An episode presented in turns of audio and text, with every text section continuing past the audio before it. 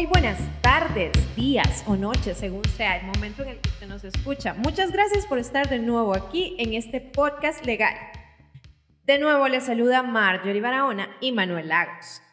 Les recordamos que nosotros somos abogados, socios del bufete Dimensión Legal y estamos a sus órdenes. El día de hoy vamos a platicar acerca de los bienes inmuebles. Hola mi queridísimo Manuel, ¿qué te parece el tema de hoy? Hola, buenas tardes Marjorie, un gusto saludarte de nuevo y a todos ustedes que nos escuchan. Pues sí, me parece que es un tema importante porque eh, es recurrente las consultas que se nos hacen sobre este tema de los bienes inmuebles. Se nos hacen consultas ya sea la gente pensando que con cierto papel es suficiente, que no es un papel tan formal o un documento tan formal, hacer la tradición de dominio o tienen papeles que no son formales y piensan que le dan el título de propiedad de un bien inmueble. Exacto, compañero. Y fíjate que, no, como decís vos, ¿verdad? A veces la, la, gente, a veces las personas que no estamos en este ámbito de derecho, ¿verdad? Eh, nos pueden ofrecer algún documento que nosotros considera, que la gente considera que es legal o es el documento final y en realidad no lo es. Entonces, este espacio eh, queridos escuchas, es para que hoy aprendamos un poquito de qué documento legal es el que necesitamos que nos acredita como propietarios de un bien inmueble. Así es, qué documento es el requerido, el formal y el que usted puede disponer para tener la propiedad de un bien inmueble. Que usted diga, este es mi, mi bien inmueble, con este bien inmueble lo puedo, puedo hacer cualquier transacción, lo puedo poner en garantía lo puedo vender, lo puedo donar porque es mi bien inmueble. Exacto, Manuel, porque muchas veces el que deja algo en herencia considera que, le está dejando un bien y a veces le ha dejado un pleito, más bien. En ocasiones tiene que acudir a ciertas entidades para que le otorguen el título real, el título pleno de propiedad de ese bien inmueble. Entonces hoy vamos a platicar de cuáles son las maneras, eh, porque hay varias maneras para obtener la propiedad, eh, el título de propiedad de los bienes inmuebles, y la más común es la compra-venta a través de una escritura pública. En todos estos trámites que usted vaya a hacer, usted va a necesitar los servicios de un abogado. Así que abóquese a su abogado de preferencia, nos ponemos a sus órdenes, ya saben, lo puedes buscar en Facebook como Dimensión Legal para contrataciones. Y vamos a platicar acerca de cómo escriturar un bien inmueble a través de una escritura pública otorgada por un notario. Lo primero que tiene usted en consideración o tiene que pedirle al vendedor que usted va a adquirir el inmueble es que le dé una copia de la escritura pública del bien inmueble.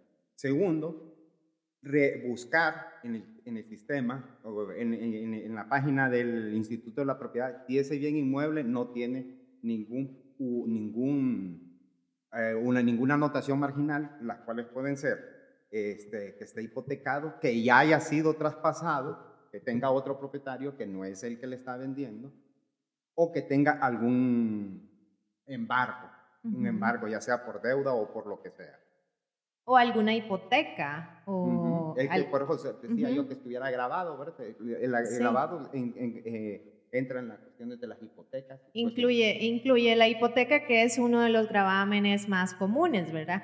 Hay otras figuras legales que existen, pero no nos vamos a extender en eso, porque lo que queremos es dejarle la idea de lo que usted debe, la, el producto que usted va a obtener una vez que usted contrate un abogado. O sea, el abogado le va a eh, dar la certeza del bien inmueble que usted está comprando, está libre de cualquier gravamen y una vez haciendo el trámite correspondiente, ese inmueble va a pasar a su completo nombre y propiedad. Y como nos estaba diciendo Manuel, el, el principal ente que regula la, eh, los, las propiedades inmuebles es el Instituto de la Propiedad y existe un, sistema digital que es muy manejable en realidad. Usted lo puede hacer desde la comodidad de su casa o como, o como ya le habíamos mencionado, se puede abocar con su abogado y le puede investigar el estado en el que está el bien inmueble que usted va a comprar una vez que ya se, ya se ha dictaminado que el bien no está listo para venderse, entonces se realiza la escritura pública ante notario.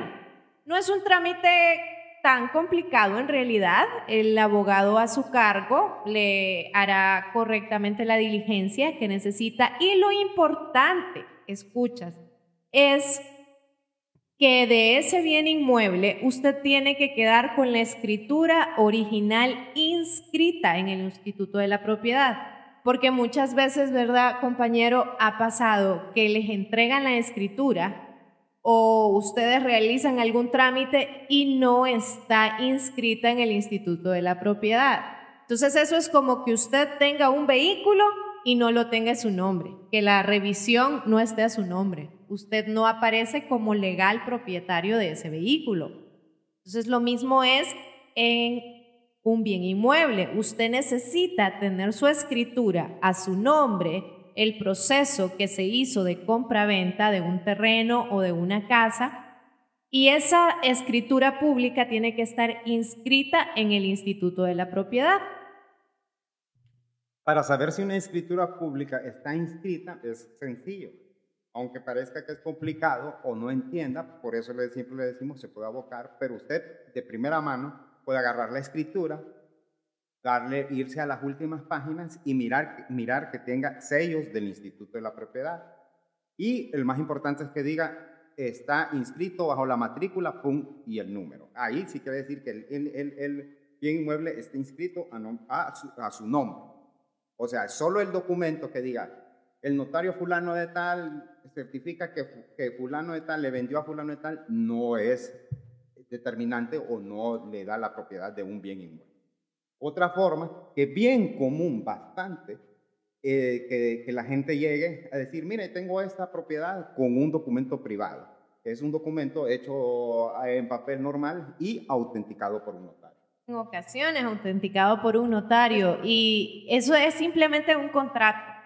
Es simplemente un contrato que no toma la validez de dominio pleno es tal vez un aporte al dominio, porque hay otras maneras también de que usted adquiera el dominio de una propiedad a la cual no se puede hacer el trámite de escritura, porque también para hacer el trámite de escritura hay ciertos requisitos que, que se deben cumplir. Por eso le decimos, tiene que abocarse a un abogado que revise si, si existe un antecedente de ese dominio, de, de ese bien inmueble, y si no es así, pues que le indique qué otras opciones tiene usted para obtener su título de propiedad. Como por ejemplo, una de esas puede ser abocarse ante la alcaldía y solicitar el dominio pleno. Que esto ya es un, un trámite procesal administrativo y lleva un término aproximado, aquí a grosso modo, porque cada, cada caso es diferente, pero podría es, eh, tardarse de un año a dos años el término de resolución, porque involucra inspecciones, involucra revisión de documentos y muchas cosas que, realizan los, funcionarios de la alcaldía eh, para otorgar un dominio pleno.